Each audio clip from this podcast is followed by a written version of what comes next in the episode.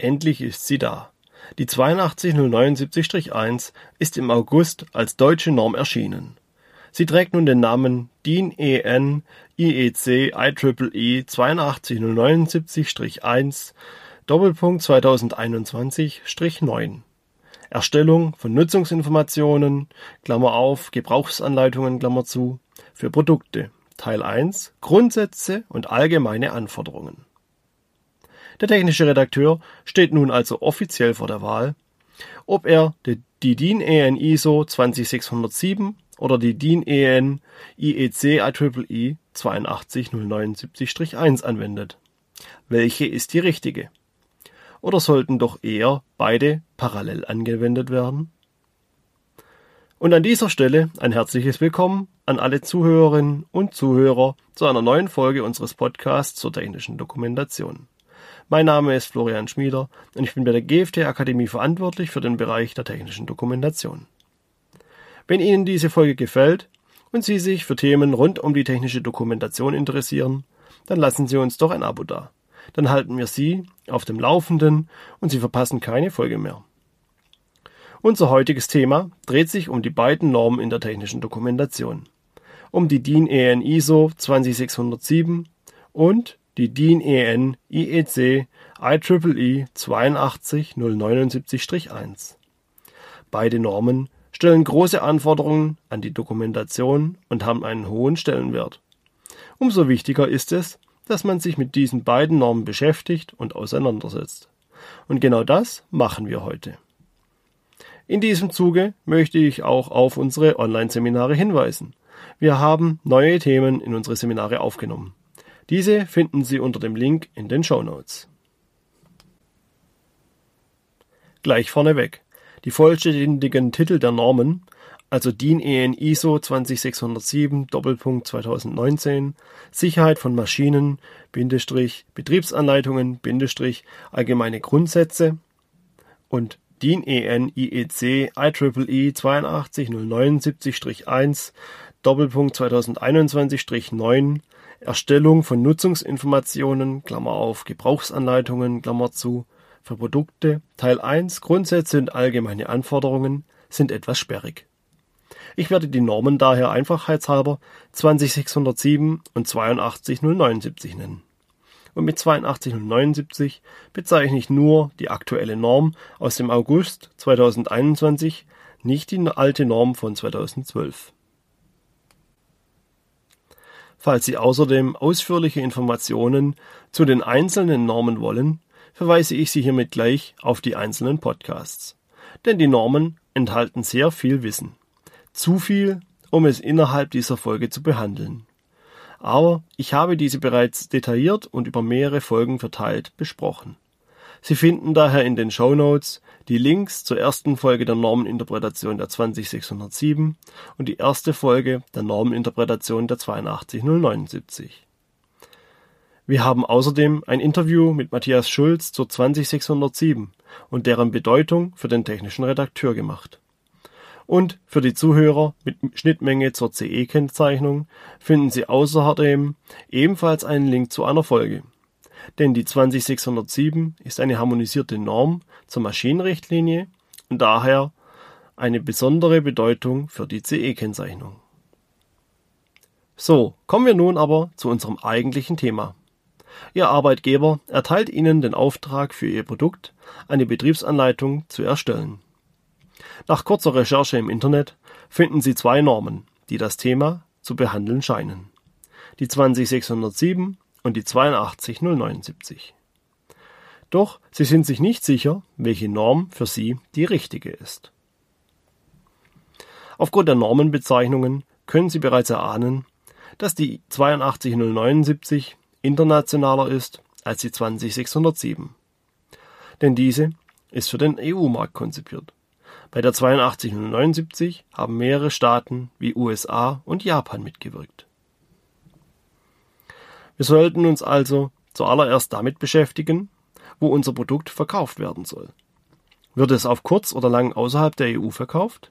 Dann wäre die Anwendung der 82079 der bessere Ansatz. Sollte das Produkt nur in den EU-Staaten verkauft werden, könnte die 20607 theoretisch ausreichen. Der Absatzmarkt des Produktes ist dabei übrigens eine wichtige Informationsquelle. Denn er beeinflusst nicht nur, welche der beiden Normen angewendet werden sollte, er beeinflusst das Produkt insgesamt sehr stark. Für den europäischen Markt fallen viele Produkte unter eine oder mehrere Richtlinien zur CE-Kennzeichnung. Und diese Richtlinien fordern wiederum häufig spezifische Inhalte in der Anleitung. Leider für viele Redakteure ein unbekannter Faktor, wenn diese eine Betriebsanleitung erstellen. Dasselbe gilt selbstverständlich auch für andere Märkte. Die USA interessiert sich nicht für unsere CE-Kennzeichnung. Hier müssen andere Anforderungen erfüllt werden, abhängig von der Produktart. Organisationen wie OSHA oder die FDA können hier Anforderungen an das Produkt und die Anleitung stellen. Diese ganzen wichtigen Informationen haben wir bereits nur aus dem Titel der Norm bzw. den mitwirkenden Normensorganisationen schlussfolgern können. Es stellt sich also die Frage, ob wir noch weitere Informationen allein aus dem Titel erhalten können. Und die Antwort ist ja. Denn schaut man sich die Titel weiter an, stolpern wir bei beiden über eine Jahreszahl. Bei der 20607 über das Jahr 2019 und bei der englischen Fassung der 82079 ebenfalls. Bei der deutschen Fassung der 82079 wird stattdessen das Jahr 2021 angegeben, weil die Umsetzung etwas länger gedauert hat. Dieses Datum verrät uns somit, wie aktuell die Normen sind. Ist eine Norm etwas älter, so empfiehlt es sich, nach einer neueren Version der Norm zu suchen. Denn wir wollen selbstverständlich für unser aktuelles Produkt auch aktuelle Normen heranziehen. Und gerade beim Thema Betriebsanleitung erstellen und den dazugehörenden Normen hat sich viel in den vergangenen zehn Jahren getan. Die Veröffentlichung der 82079 von 2012 war ein Meilenstein und eine große Veränderung in diesem Themengebiet. Und die beiden neuen Normen haben wieder einiges verändert. Für Profis ist es daher sehr einfach ersichtlich, ob eine Betriebsanleitung unter Zuhilfenahme von den Normen erstellt wurde und auch mit welchen. Kommen wir von der Jahreszahl zum Titel und Namen der Norm. Denn dieser gibt sehr deutliche Informationen zum Themengebiet der Norm. Aufgrund des Titels und der Bezeichnung der Norm kann man zum Beispiel während der Normenrecherche direkt entscheiden, ob eine Norm für ein Produkt zutreffend ist oder nicht. Dazu muss man die Norm häufig nicht einmal lesen. Wenn wir uns die beiden Normen unter diesem Punkt anschauen, erkennen wir, dass die 20607 etwas mit Sicherheit von Maschinen zu tun haben muss. Ist unser Produkt also eine Maschine oder eine Anlage, so ist die Norm mit großer Sicherheit relevant für das Erstellen der Betriebsanleitung. Sollte das Produkt aber etwas anderes sein, so können wir bereits die Norm mit großer Sicherheit ausschließen. Die 82079 macht es uns dagegen nicht so einfach. Denn Erstellen von Nutzungsinformationen ist jetzt nicht unbedingt aussagekräftig. Was ist eine Nutzungsinformation? Ist damit eine Anleitung gemeint? Und zu welcher Produktart gehört die Nutzungsinformation? Nun, es ist eigentlich ganz einfach. Denn die 82079 möchte sich nicht auf eine Branche oder eine Produktart festlegen. Sie ist eine sogenannte Horizontalnorm über alle Branchen und Bereiche hinweg. Sie gilt somit für alle Produktarten, von der Farbdose bis zur Industrieanlage. Daher wurde als neuer Oberbegriff die Nutzungsinformation eingeführt. Denn es handelt sich schlussendlich immer um ein Dokument, das dem Nutzer Informationen zur richtigen und sicheren Verwendung des Produktes zur Verfügung stellt. Egal, ob es sich um eine Betriebsanleitung nach Maschinenrichtlinie handelt oder um Informationen nach Produktsicherheitsgesetz. Denn wer sich mit den verschiedenen Gesetzen und Richtlinien auseinandergesetzt hat, der weiß, dass es keinen einheitlichen Begriff für das Dokument gibt. Gemeint ist jedoch immer, dass der Hersteller dem Verwender des Produktes Informationen zur sicheren Verwendung des Produktes bereitstellt. Die 82079 fasst diese Begriffe daher alle als Nutzungsinformationen zusammen. Aber dabei belässt es die 82079 nicht. Der Begriff Nutzungsinformation geht weiter. Es ist auch losgelöst von der Form des Dokumentes. Es muss nicht immer die Papierform sein. Die Norm versucht auch hier, künftige Formen mit abzudecken. Egal ob digital oder in Apps. Der Fokus liegt auf der Bereitstellung der Informationen für den Verwender, egal in welcher Form. Und das Ganze geht noch weiter. Denn die 8279 beschäftigt sich mit allen Informationsprodukten, die der Verwender erhält, egal zu welchem Zeitpunkt. Darunter fallen auch einzelne Informationshäppchen wie Displayanzeigen, vollständige Videos und Tutorials oder eben klassische Dokumente wie die Betriebsanleitung, aber auch Marketingprospekte. Anhand dieser Ausführungen erkennen Sie den großen Unterschied zwischen den beiden Normen. Die 20607 beschäftigt sich mit Anleitungen für den Maschinen- und Anlagenbau, der klassischen Betriebsanleitung. Die 82079 hingegen beschäftigt sich mit den Informationen an sich. Allen Informationen, die während des Produktlebenszyklus erstellt und an verschiedene Zielgruppen übergeben werden. Hier werden außerdem Kriterien wie Qualitätsmanagement und Mitarbeiterausbildung im Kontext der Informationserstellung behandelt. Entsprechend unterscheiden sich die beiden Normen auch im Umfang. Die 20607 umfasst lediglich 38 Seiten. Bei der 82079 werden die Themen auf 78 Seiten behandelt. Das ist mehr als doppelt so umfangreich. Wir bekommen also sehr viele Informationen aus den Titeln der beiden Normen. Jedoch haben wir immer noch nicht unsere Ausgangsfrage geklärt. Welche Norm ist für das Erstellen der Betriebsanleitung die richtige? Auf Basis unserer bisherigen Informationen können wir bereits einige Rückschlüsse ziehen. Wenn wir im Maschinen- und Anlagenbau tätig sind, dann sollten wir beide Normen anschauen.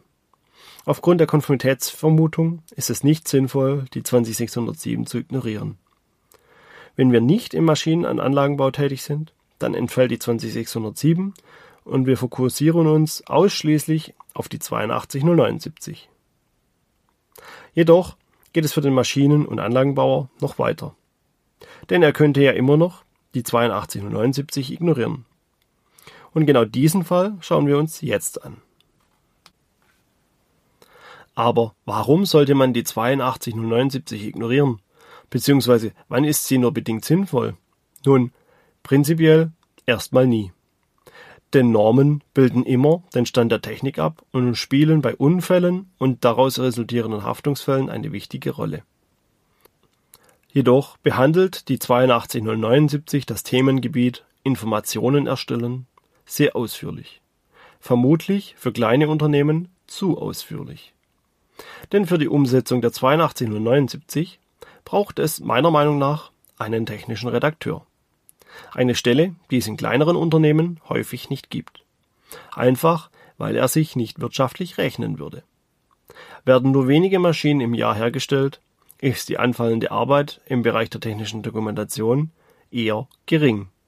Der Konstrukteur oder andere Personen müssen die Arbeit mitmachen.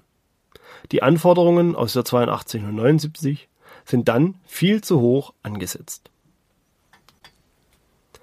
Gleichzeitig ist es in diesen Unternehmen häufig außerdem so, dass nicht einmal die Anforderungen der 20607 umgesetzt werden. Die Betriebsanleitung ist dort meist ein notwendiges Übel und wird mitgemacht. Weder haben die Leute Lust dazu, noch haben sie eine Ausbildung dazu genossen. Kein Wunder, ein Konstrukteur möchte Probleme mit Ideen, Konzepten und neuen Produkten lösen und austüfteln und nicht das Ganze dokumentieren. Fassen wir das Ganze nochmal zusammen. Welche Norm angewendet werden sollte oder nicht, hängt maßgeblich vom Produkt und dem Absatzmarkt ab, für die wir die Betriebsanleitung erstellen. Wird eine Maschine oder Anlagen für den europäischen Markt beschrieben, so kommen wir nicht mehr um die Anwendung der 20607 herum. Dann müssen sowohl 20607 als auch die 82079 angewendet werden. Für die Anwendung der 82079 gibt es hingegen nur ein Kriterium, die Unternehmensgröße. Kleinere Unternehmen ohne technischen Redakteur werden es mit der Fülle an Anforderungen schwer haben. Dazu ist das Maß der Dinge als Ganzes zu hoch. Dennoch sollten sich auch kleinere Unternehmen an die 8279 halten und versuchen, diese anzuwenden. Egal, ob durch die Unterstützung eines Dienstleisters und Spezialisten in diesem Bereich oder indem nur Teilbereiche der Norm bzw. Grundzüge umgesetzt werden. Denn die Norm bietet sehr viele Informationen zur Erstellung von verständlichen und guten Betriebsanleitungen und Nutzungsinformationen. Und nun sind wir am Ende unserer heutigen Folge. Ich hoffe, ich konnte Ihnen die Fragestellung und deren mögliche Antwort etwas näher bringen. Vielleicht konnte ich sogar ein paar Denkanstöße für zukünftige Entwicklungen geben. Es würde mich auf jeden Fall sehr freuen. Und falls Sie sich über diese Folge gefreut haben, dann lassen Sie uns doch ein Abo da. Ich bedanke mich fürs Zuhören. Bis zum nächsten Mal und bleiben Sie gesund.